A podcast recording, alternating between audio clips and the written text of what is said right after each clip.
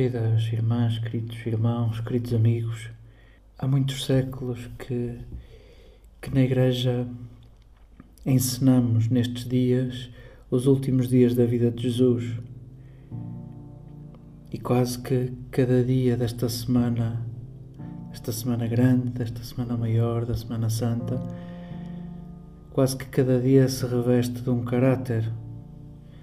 Lembramos o, o domingo de Ramos naquele twist, naquele, naquele virar de registro que começa com uma aclamação e de repente narramos tudo o que acontece a Jesus naquela, naquela subida a Jerusalém. Começamos com êxtase e terminamos com um profundo vazio, uma profunda ausência, um profundo silêncio. Lembramos a traição na quarta-feira, lembramos a ceia na quinta-feira. Hoje lembramos a tortura de Jesus e a sua morte. Amanhã ouve-se o silêncio do túmulo. E no primeiro dia da semana, o silêncio da ressurreição, o silêncio do recomeço, o silêncio onde nos sentimos incluídos e protagonistas. Porém, apesar de, de nos habituarmos ao longo de séculos a ensinarmos os últimos dias de Jesus nesta semana, a vida de Jesus é o nosso tesouro por ser inteira. A vida de Jesus é o que temos de mais precioso, porventura, no coração, por ser inteira. Em cada dia da nossa vida, lembramos Jesus inteiro, amamos Jesus inteiro, seguimos Jesus inteiro, queremos imitar Jesus inteiro, morto e ressuscitado, incompreendido e triunfal, sacerdote e cordeiro, poderoso e frágil. Em cada, em cada dia da nossa vida, a relação com o nosso amado, a relação com o nosso amado Jesus, é uma relação de vida inteira à vida inteira. E porventura, a tarefa que Ele nos deixa na mão, talvez seja essa a nossa verdadeira Páscoa, é a tarefa de inteirarmos a nossa vida e a forma como inteiramos os nossos fragmentos, a nossa fragilidade, é contribuindo para a inteireza de outros, para a inteireza dos fragmentos de outros, da fragilidade de outros, é fazendo a outros o que Ele fez conosco, amando como Ele nos ama, tolerando e compreendendo como Ele nos tolera e nos compreende, e dessa forma a Páscoa que nos cumpre celebrar é essa ampliação onde cabe a vida inteira e onde ninguém fica para trás. Ao longo de séculos que este dia nem conhece o sorriso durante muito tempo neste dia não não se cantava, não se assobiava, não se não se gracejava por ser um dia muito sério, um dia muito triste. E verdadeiramente este dia foi um absurdo. Foi um absurdo para para os discípulos de Jesus. Que tudo estivesse muito estranho, que tudo estivesse a adensar-se, que, que as coisas fossem correr mal. Jesus sabia o que tinha dito e o que tinha feito e sabia que as coisas não correriam bem. Os discípulos foram intuindo aqui e ali que as coisas estavam apertadas. Agora, um processo tão, tão parvo, um processo tão injusto, uma morte tão rápida, tão estranha, um falhanço daquele tamanho, tudo foi um absurdo aos olhos dos discípulos e deixemos que esse dado também nos visite pela primeira vez. Admitamos o absurdo que foi a morte de Jesus. Apresenta-se como um absurdo em todos os tempos. Um absurdo por ter sido um abuso, por, por aparentemente ter sido uma coisa escusada e por vermos que Jesus não, não se mexe para se safar. Nós que somos feitos da mesma massa, é tão instintivo safarmos-nos e cada um já tem história suficiente para se lembrar da forma como se foi safando quando a corda apertava. Medimos, porventura, a nobreza de caráter quando somos capazes de, na hora do aperto, nos lembrarmos não só do nosso aperto. Talvez porque o exemplo de Jesus tenha sido, para todos os séculos, um exemplo de descentramento. Na hora da maior aflição, ele parece preocupar-se com todos menos consigo. Deixemos que a morte de Jesus nos deixe mudos. Deixemos que ela continue a apresentar-se como um absurdo. Os discípulos não imaginavam aquilo. Não imaginavam que isto ia ser assim. E nenhum dos excessos anteriores preparou os discípulos. Nenhum dos excessos anteriores os preparou, apanhou-os desprevenidos, foram surpreendidos pelo julgamento estranho de Jesus e pela sua morte. E bem que podíamos dizer que Jesus, ainda que decidido, se confessa impreparado. É fácil comovermos-nos com as frases que os evangelistas colocam na boca de Jesus. A carne não está pronta. A carne não está pronta. Jesus poderá ter o coração decidido e, e assumir aquilo que disse e aquilo que fez, mas a carne não está pronta. E vemos Jesus livre a tomar decisões e a aceitar decisões que tomam sobre si, e vemos o drama a avançar, decisão a decisão, silêncio após silêncio, mal entendido sobre mal entendido, falso testemunho sobre falso testemunho, até chegar ao momento mais chocante, ao momento mais absurdo para todos os discípulos. Jesus morre abandonado e nós não conseguimos suportar isso. Jesus morre abandonado. Todos o abandonam. João é o único que inventa um, uma cena, é uma cena ímpar, não vemos noutros, noutros evangelhos. Coloca uma espécie de claque aos pés de Jesus, coloca aqueles que, que não conseguíamos suportar a sua ausência. Colocam umas mulheres, Maria, entre elas a mãe de Jesus, e o, e o mais que tudo, e o discípulo mais querido, o discípulo mais amado, porque talvez João, ao escrever o Evangelho, não suportaria a ausência dos, dos discípulos. Vamos, Jesus morre abandonado e para ele ter escolhido o salmo que escolheu, meu Deus, até tu me abandonaste. Por que me abandonaste? A que me abandonaste? A cruz é o cúmulo do abandono. O condenado não morre na terra, morre suspenso como que erguido da terra, está dito que a terra não te quer. E ficando suspenso no madeiro, é dito que os céus não te querem, a terra não te quer e o céu não te recebe.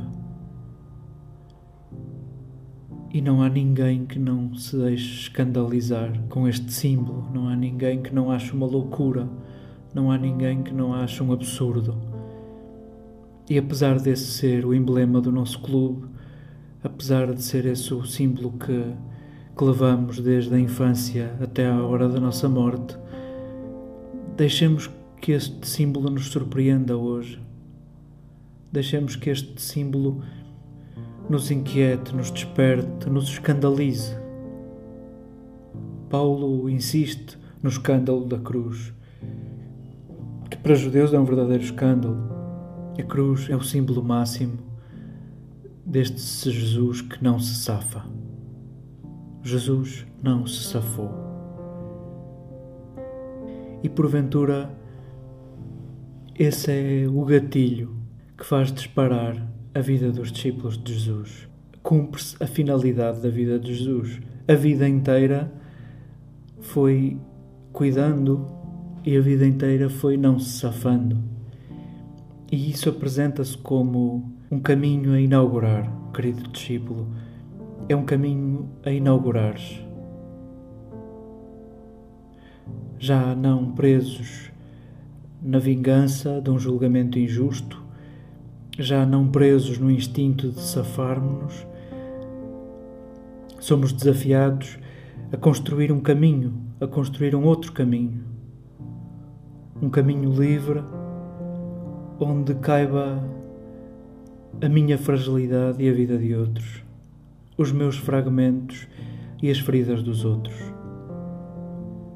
Talvez por isso muitos dos, dos que chamamos os padres da igreja, os pais da igreja, aqueles, aqueles verdadeiros rabis, verdadeiros mestres que sucederam aos apóstolos e criaram também eles escolas de discípulos para descobrirem Jesus, para imitarem Jesus. Esses padres da igreja, esses pais da igreja, sempre destacaram a solidariedade da morte de Jesus. De facto, é possível vermos neste grito de sofrimento e nesta vida dada até ao fim é possível mergulharmos a nossa vida, é possível sentirmos a nossa vida a caber, é possível empatizarmos com Jesus a ponto de as suas dores serem as nossas e a ponto de as nossas dores caberem nas suas. Jesus não se safou. A cruz é símbolo dessa recusa a safar-se. A cruz é símbolo de de vida amorosa até ao fim, de inclusão até ao fim, e por isso é o símbolo do nosso clube, e por isso é o símbolo que temos de mais precioso. E para que tudo caiba, e para que caiba a tua vida, meu querido discípulo, meu querido Teófilo, meu querido amigo de Deus, para que caiba a tua vida, as tuas riquezas, a tua experiência, as tuas feridas, a tua história, para que caiba tudo, Jesus retira-se. Para que tu caibas, Jesus ausenta-se. E hoje, a Igreja lida com a ausência de Jesus. Hoje, saboreamos a verdade de sermos salvos na ausência. Só dando espaço é possível caber. E sim, ao devolver o seu espírito, como diz literalmente o evangelista João, nestes, nestes dois capítulos que hoje líamos, capítulo 18 e 19, ao devolver o espírito, na tradução portuguesa da liturgia aparece expirou, entregou o seu espírito, entregou o hálito, aquele que no livro do princípio, no livro do Gênesis, fez viver o feito de terra, o tirado da Adamá, o Adam, o terreno, insuflou-lhe um sopro de vida e vemos Jesus devolver esse sopro de vida. Ausentou-se para que caibas tu, para que entres tu em cena. E de facto, a partir da morte de Jesus, entramos nós em cena. Entramos nós em cena. Voltamos nós à Galileia. Encontramos sentido na vida de Jesus, encontramos sentido na Sua palavra, nos seus gestos, para que tu sejas protagonista, querido discípulo, ausento-me eu. E este dia de sexta-feira, de sexta-feira santa, ao longo de muito tempo, até o dia de hoje, é o dia em que lidamos com esta ausência.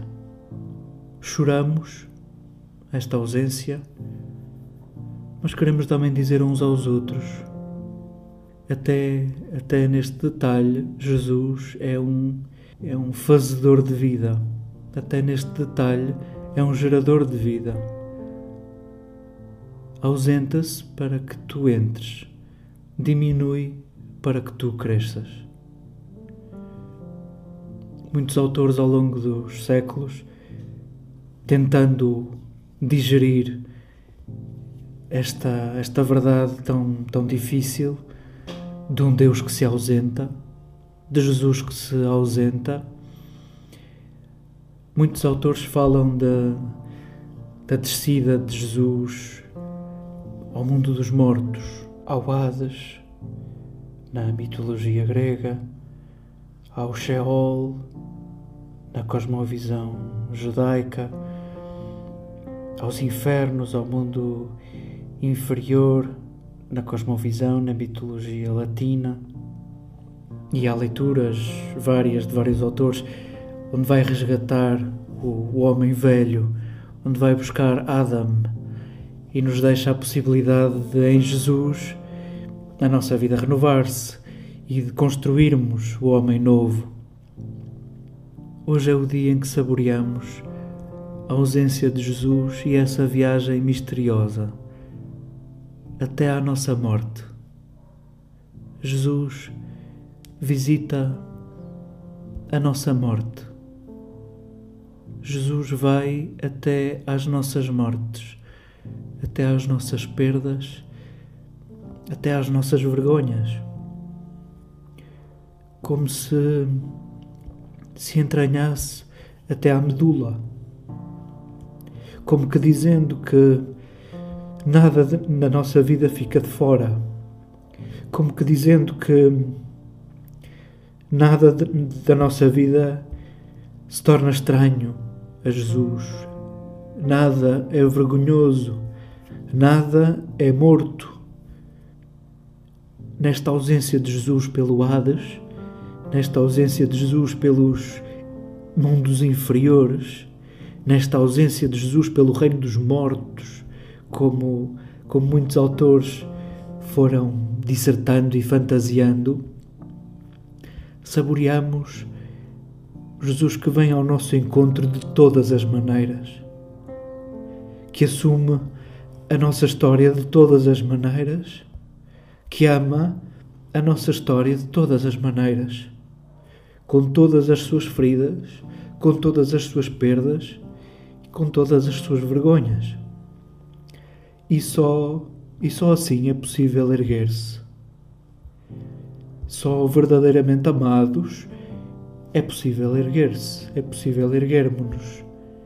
E, erguemos-nos porque amados inteiramente. Que neste dia seja possível sentir esse abraço existencial de Deus esse abraço de Deus a tudo que nos diz respeito, essa escolha de Jesus de toda a nossa fragilidade. Reconciliemos-nos com, com a ausência genial de Deus. O que seríamos nós sem a ausência de Deus? É a ausência de Deus que nos faz adultos.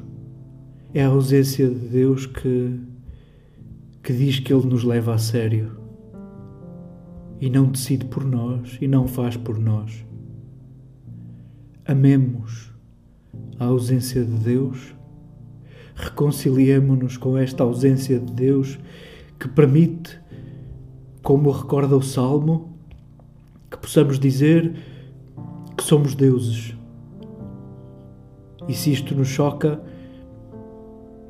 podemos traduzir só nesta ausência podemos dizer verdadeiramente que somos imagem de Deus, a imagem mais parecida com Jesus. Saboreemos a cruz como como o nosso símbolo amado e como símbolo do nosso amado. Saboreemos a cruz como como vida até ao fim saboreemos a cruz vazia que nos recorda a viagem de Jesus até, até cada um de nós, com toda a nossa história. Saboreemos o silêncio que desde esta noite até ao nascer do sol do primeiro dia da semana nos deixa em questão e em aberto.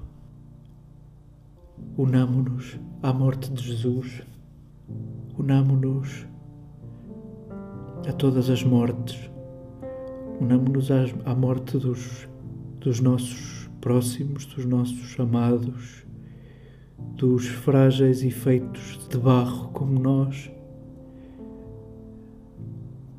Unamo-nos ao sofrimento do mundo nesta noite.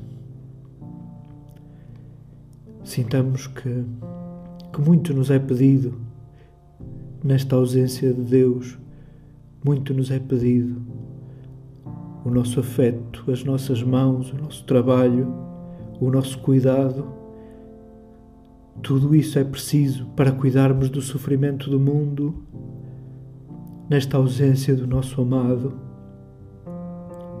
E preparemos-nos para em cada gesto de cuidado vermos a vida a reerguer-se, vermos a vida a ressuscitar.